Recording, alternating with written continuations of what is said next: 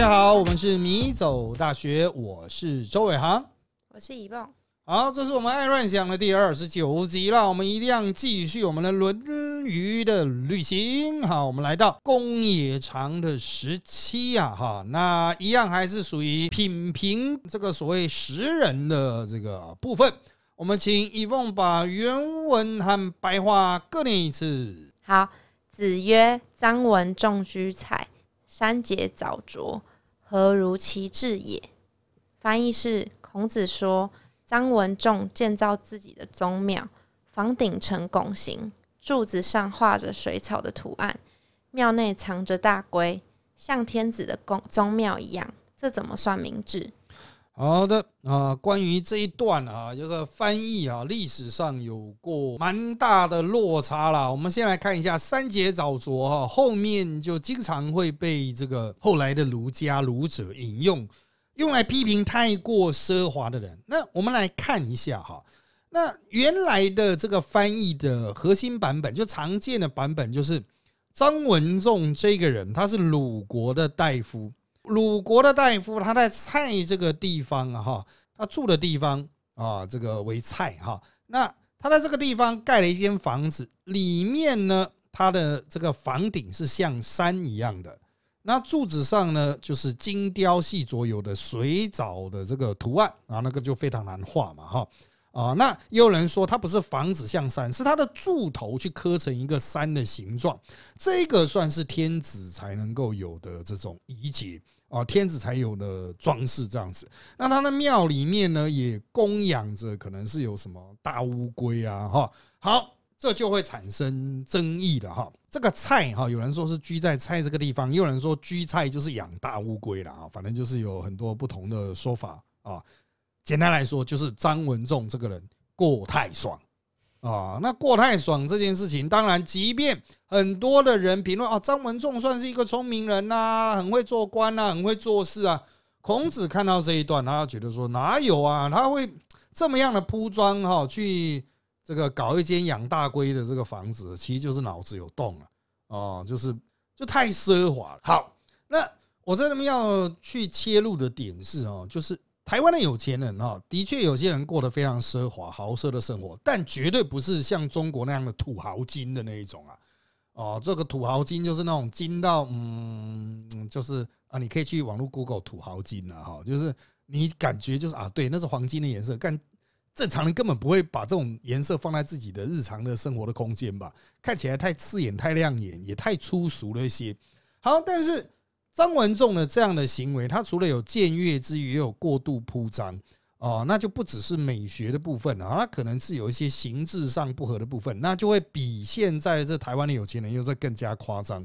那当时的人都知道这一点，代表大家都会去讨论这件事情，即使没有亲眼所见。因此啊，回到我们现在的这个时间点，我们看到有人过得很爽、很铺张的时候。呃，通常会觉得就是呃，他这个人，这个第一个有没有相应的这种呃价值的涵养？如果他是真的有受过教育，然后他去呃用这些啊非常豪华的过着高档的生活，你会觉得哦，那他就是哦有这个钱，那花也是他高兴了，那没有什么不行的，他就是真的是当代的贵族。但是如果你是人家认为那种田桥仔暴发户，你没有那样子的价值涵养，那你就只是刚好有钱，能够去买这些东西，能够去用这些东西，你用了也不知道它的含义，你去听音乐会不知道含义，挂名画不知道怎么欣赏画，那我们就会觉得哦，那好像就是德不配位啊，就是。啊，账其实是一种浪费，也就更加凸显你在道德、在美学上的不堪。我们不只是认为这个人美学程度不够，也会认为这个人的道德水准也不够了。好，那当然这并不是非常大的恶，其实就是铺张浪费而已。啊，这个我们适度批评即可，不需要去过度的，就是说啊，这个是啊，这个要把他怎么射死啊，赶出社会啊。哈，就当然有很多。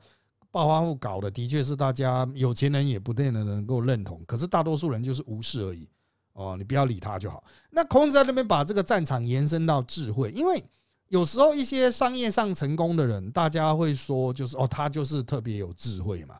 可是实质搞出来的东西呢，就嗯，比如说像郭董啊，郭董的审美，他其实他家里真的不会很呃铺张，不会很奢侈。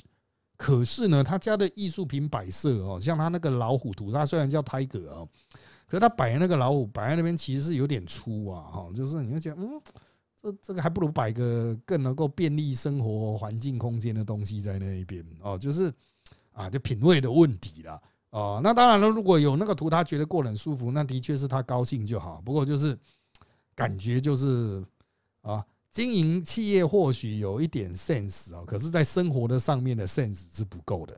好，那张文仲呢？他因为是政治人物，所以他的这样的行为在政治上的 sense 也不够，很容易变成人家之后对他进行政治攻击的起点。好，刚才前面一开始有提到，后来儒家的确也经常以此作为政治攻防的一个焦点。哦，就是啊，他的家里三节早着怎么样？这在后来的那个。哦，历来的这种政争啊、政治斗争啊，都成为经常被引用的文本了哈。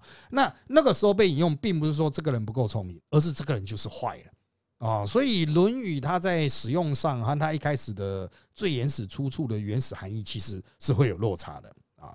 好，接下来我们再来看下面的《公冶长十八》这一篇比较长，我们一样请 Evon 把原文和白话各念一次。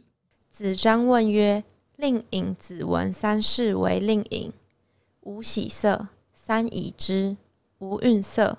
就令尹之政，必以告心令尹，何如？”子曰：“忠矣。”曰：“仁矣乎？”曰：“未之，焉得仁？”崔子弑其君，臣闻子有马十乘，弃而为之。至于他邦，则曰。犹吾大夫崔子也，为之之一邦，则又曰：犹吾大夫崔子也，为之何如？子曰：亲矣。曰：仁矣乎？曰：未之，焉得仁？翻译是：子张问子文三次做宰相时，没感到高兴；三次被罢免时，没感到生气。卸任前总是认真的办理交接事宜，怎样？孔子说：“算忠心了。”问：“算人吗？”答：“不知道，这怎么会算是人？”又问：“崔子杀了齐庄公，陈文子抛弃四十匹马逃离齐国，到了另一国。他说：‘这里的大夫同崔子一样’，又离开了。再到一国，又说：‘他们同崔子一样’。”又在跑了，怎样？孔子说：“算是洁身自爱。”问：“算人吗？”答：“不知道，这怎么会算是人？”好的，这个是讲这个人物品评。子张问了两个啊，这个第一个子文，他问子文这个人啊，那他说子文这个人呢，哈，当令尹的时候哈，这个曾经三次上台，又三次下台，这是楚国。哦，楚国的宰相啊，叫令尹。好，那三次上台，三次下台。上台时啊，这个没有喜色；下台时也没有生气啊。那这个之前做过的相关事实是这个政务啊，一定会完整的交办给接任的宰相，因为他下台三次，至少交办了三次嘛。哈，那这个子张问这个人的 level 怎么样？孔子说，嗯啊，算是中嘛，啊，尽忠职守了。好，那子张在追问：“这有达到人吗？”那孔子的说法是：“哦，他不知道，光是这样看不出来啊。”啊，好，那再来是这个崔崔子弑齐君啊，就是把齐国的君主斩了。那陈文子哈是这个齐国的大夫啊，他就抛弃了家财四十匹马啊，其实非常贵啊，非常有钱啊，他有有马十胜啊，哈，一样抛弃了，抛弃就逃到其他的国家去。好，到了其他国家，发现哎，那个国家居然也跟这个齐国的状况一样，有一个类似像崔子的人了哈，这个可能会斩了国君，所以他要离开，离开再到下一国去，又发现哎，这个国家一样有像崔子的人啊，又再次离开了。好，那孔子的评语哈，就是这个啊，陈文子也算是很清了啊，这个就是清白洁身自爱了哈。好，子张又问：“这个算是人吗？”孔子说：“看不出来呢。啊，怎么怎么说？就是这这这怎么可能会是算是人哈？就是这看不出来了哈。好，我们来看子张的这个问问题的形式。子张就是举的当时可能被认为是人人的人啊，代表性的大臣，然后这个去问孔子说：“哎，这个算不算人？”那孔子对于那个楚国的子文，他的评价是。对国家很忠心，其他不知道啊。那对陈文子呢，一直流亡啊，一一个地方不好就流亡到另外一国，就是嗯，就是不会同流合污嘛。哦，这个只能知道他他不会同流合污，也算不上是人。所以其实这一章他所传达出来的问题哈，就核心点啊哈，就是这两个人都有单一的德性，表现不错。但是对于总体德性，也就是所有人德性的总和是人哈，却很难评价，因为得的可得到的资讯太少了。光是这一个行为本身没办法判断这是一个人人哦。那所谓的人人，就是一个全方位整合体、整体人生评价出来的好人啦。啊。那真的不能用单一的事情去做判断。当然，有些事情会让你觉得说，哎，这个人很仁慈。这个人做人不错，可这离孔子心中所设定的人有一段距离啊。因此呢，后来我们近代的儒家研究者在去描述远古早期儒家的人的概念的时候，我们都会发现，其实这个概念非常模糊。孔子似乎一直在闪避对人做核心的定义啊，因为他就是需要所有的道德一起去。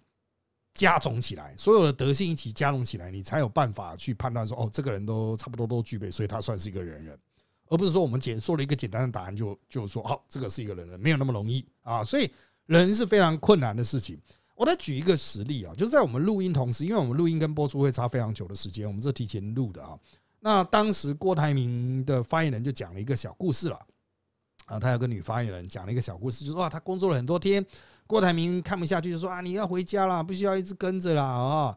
好，看起来就是传达出一个，就是像花絮侧写嘛，就是传达说，哎，郭台铭也是很体恤下属啊，做人不错啊，而且媒体也真的发了这一篇新闻，真的是这一段时间里面郭台铭最大的一则新闻哦，所以花絮确实有用哦。好，那这件事情能不能证明郭台铭的某种核心本质呢？我认为就是的确可以凸显出他在有些时候可能会体恤下属，可是跟他整体的个人的德性都不能混为一谈啊！你没办法从这么小的事情就说哦，他这个本人是本身是不错哦。我过去经常讲一个故事哦，就是很久以前我们在当马英九的随行助理的时候，我们跟马英九同车，那他下车去拜票的时候，或下车去做某些活动的时候，那我们可能在原来的随行助理可能。一定要我们在场，我们就会在场。那有时候他就被人家架进去开会嘛，那我们可能就在外面，我们自己用餐啊，自己吃东西啊。所以，我们吃东西的时间跟他是不一样的啊。那有一次，马英九就在那边上车之后呢，他就我们就拿便当给他，他正要吃的时候，他突然想到说：“哎，啊，你们怎么好像都没吃？”那实际上，我们是因为可能之前利用各种行程的中空的阶段，我们就已经先吃了。我还记得那个时期，台湾非常流行蛋挞，哦，所以就是我们那个时候收了很多蛋挞，我们在车上都狂吃，不然要怎么办？人家送给马英九的，马英九不可能吃掉啊，所以我们就在车上一直狂吃这样子。所以其实当天我记得是大家都有点饱啊，不饿了，所以就说啊，没有啊，马先生你吃啊，我们先准备下一个行程。结果他就突然生气，他说：“你们怎么可以这样子啊？就耽误自己的用餐呐？如果你们不吃，我也不吃了啊！”他居然就生气了，这样。好，那后来我们就哦，好好好好了，我们就赶快拿弄便当了，赶快吃一吃。他那时候还叫我们立刻停车去买便当，我要看你们吃完了我才吃这样子啊。我为了不耽误行程，赶快去弄个便当，赶快大家吃一吃，然后他才开始吃。啊，这凸显了好像似乎马英九也是很体恤下属了。不过实际上干了我们就不饿啊，靠！就我们宁愿你不在，你去忙的时候，我们在很悠闲的哎。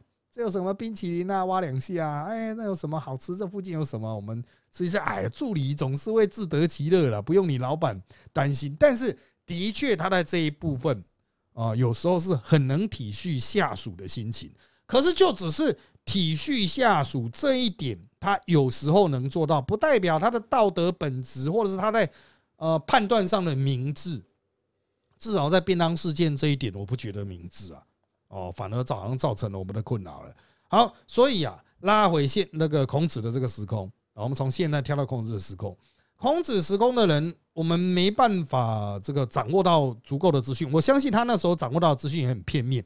他不是楚国人，所以他对于这个子文，就是这个楚国的令尹所掌握的资讯也是传来的。我没办法近距离的观察，长时间观察这个人，我只能透过部分资讯的话，真的很难判断这个人是人人。哦，那陈文子呢？哦，是齐国大夫，那应该也不是孔子身边的人啊。所以这个也有学者去考证，这个事件发生于孔子四岁的时候。那孔子可以跟子张评论这件事情，至少是四十年以后哦，所以大有问题啊。哦，这个传得到的资讯可能的可靠度是不够哦，所以孔子也说哦，就这些大家公认的记录下来的事实。那我只能做出一个比较局部的评价，但是要评价一个人是人，必须是非常完整、长时间的观察。好的，接下来我们就来看公冶长十九，一样，请以梦把原文和白话各念一次。季文子三思而后行，子闻之曰：“在，思可矣。”翻译是：季文子遇事总要思考三次，然后才行动。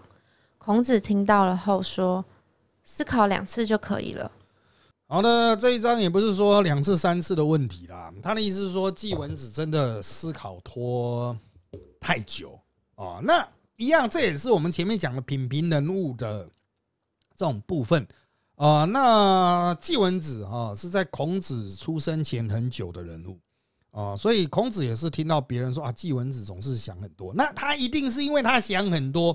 所以造成很多实际的问题。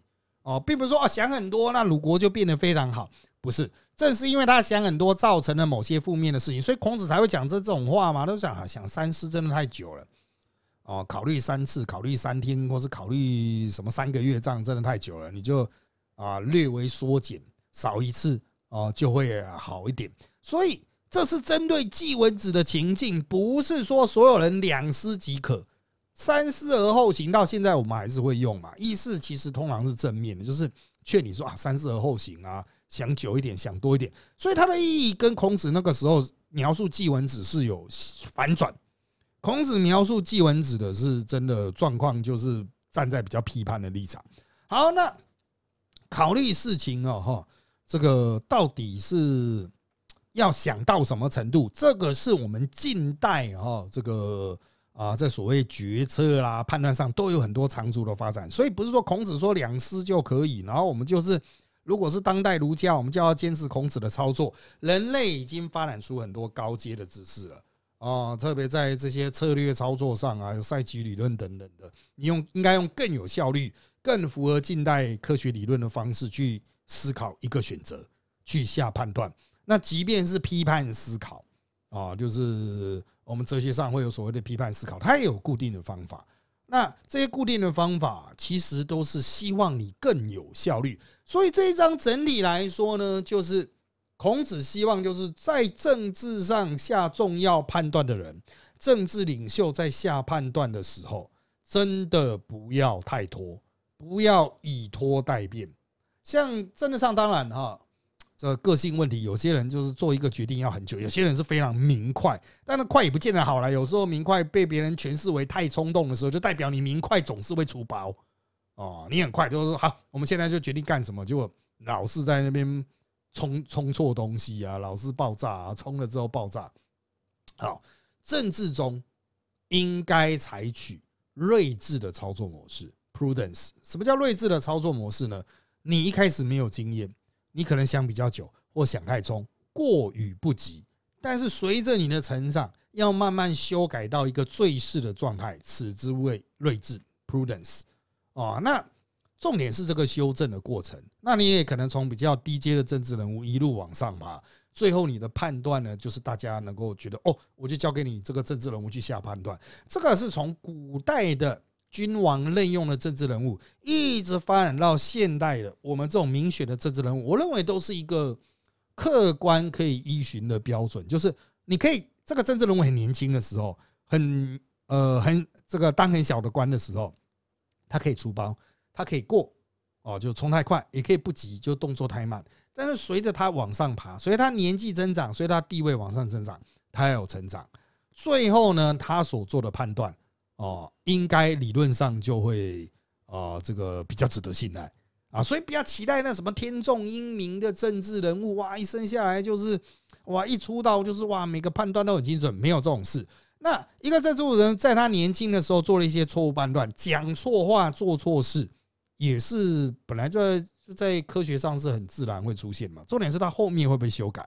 所以像我们在进行当眼前的政治攻防的时候，有时候我们会去批评一个政治人二十年前、三十年前做出来的判断，那我们就要看他有没有修正。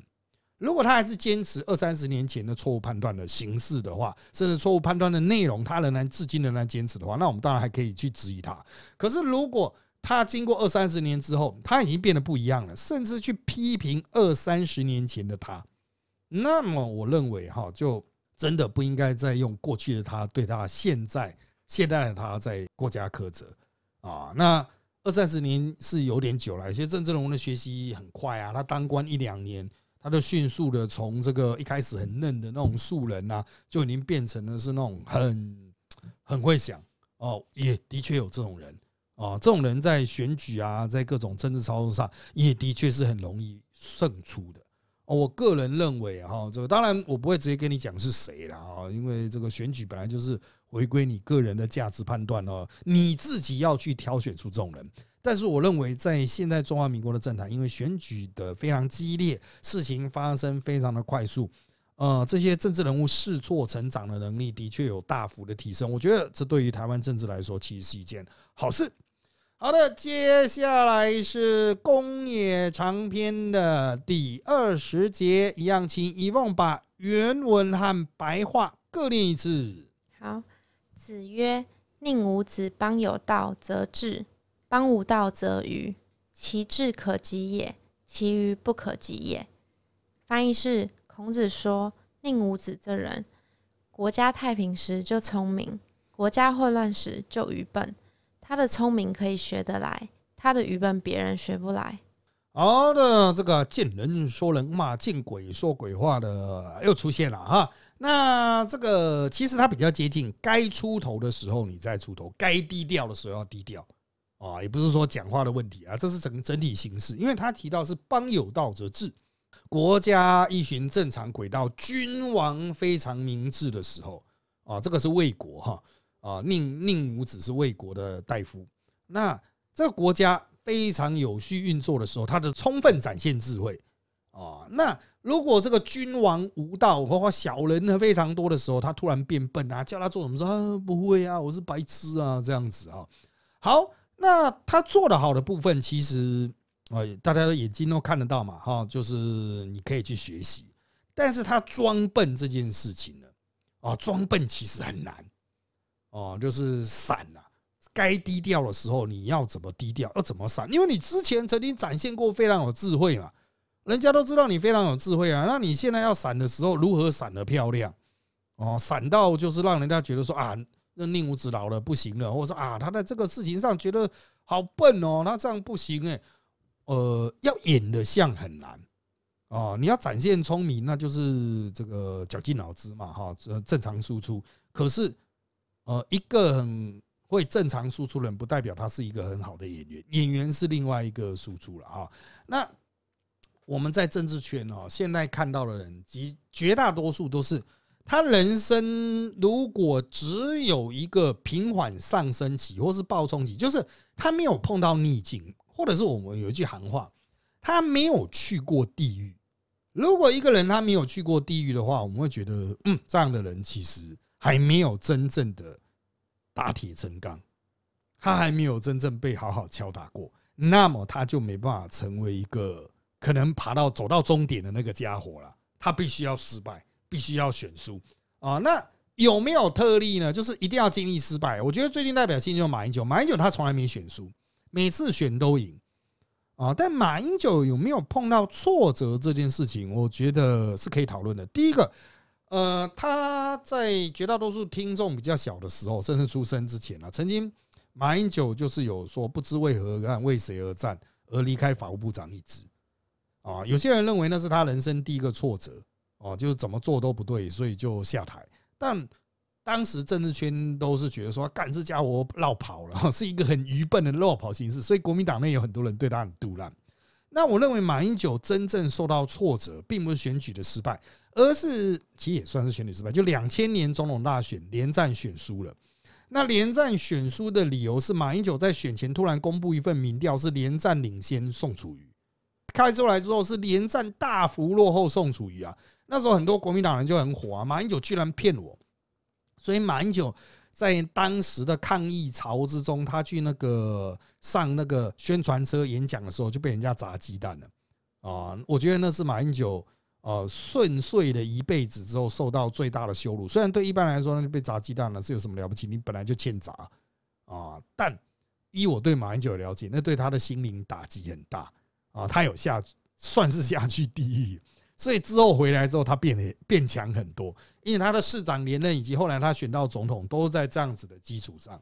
那当然，至于他后面啊选完当完总统之后，或总统末期垮下去，那是另外一回事了啊。不过你可以看到，像蔡英文一样，他有落选过；陈水扁落选过啊。包括现在选举，虽然结果还没出来，但赖清德呢有被蔡英文打下去过，出选输给赖英文，就是他们都有挫折过，有挫折过的这一件事情啊。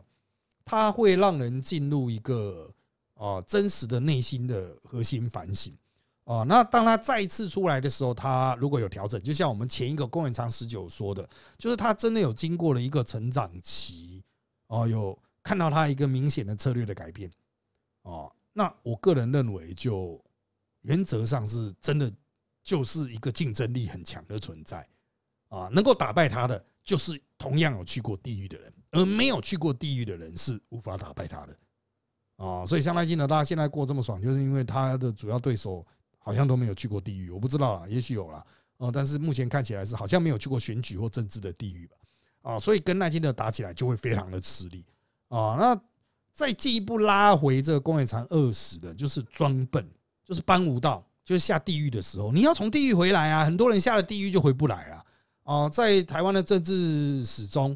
很多人是出了一次的错，选输一次的选举，或者是因为某些政治的调整而下来之后一蹶不振。我看过的更多，因为他们就此拜拜了，所以很多人都就就在记忆中都已经把他们抹消了嘛，就已经都完全不知道这种人。那呃，如何从地狱回来？哈，这个我个人的经验，因为其实我们有选输过，然后就是完全离开政治圈。然后在长官再把我们捡回来，那在完全离开政治圈的时候，其实经济一定会受到很大的打击啊。那谁把你捡回来，然后怎么去帮你做心理建设啊？其实这是另外一个很重要的那种成长的养分嘛。啊，就是帮无道则愚，你要怎么低头度过难关？哦，装笨，不要再那么锐利，不要再那么嚣张，让别人愿意把你捡回来。其实这也是要学习的。啊，那怎么学习呢？第一个有高人教你，第二个你要去看其他在地狱的人怎么生存。啊，所以当大家都看到成功者的时候，我建议，如果你希望能够在自己的事业，不一定是政治上，在自己的事业，在自己的人生中，能够有发展出不一样的那种阶段啊，更高往更高更卓越的去前进的话，不只看成功者，你要看那些在地狱的人。还有他是怎么从地狱回来的？哦，你是可以从中看出东西。所以孔子在那边说：“哈，其余不可及也。”就是其实并不是真的不能学，而是绝大多数的人都忽略了这一趴，哦，觉得自己很强，哦，我光凭自干就可以。啊，实际上你要凭自干去学到在低调在地狱中生存之道，其实没有那么容易。好的，那因为时间关系，我们这集内容就差不多到这边喽。请追踪我们米走大学脸书粉丝团、YouTube 频道，掌握我们的最新状况。也请在各大 Pocket 平台给我们五星好评。有意见也请在 YouTube 米走大学留言，让我们知道。谢谢各位收听，那就在这边跟大家说拜拜，拜拜。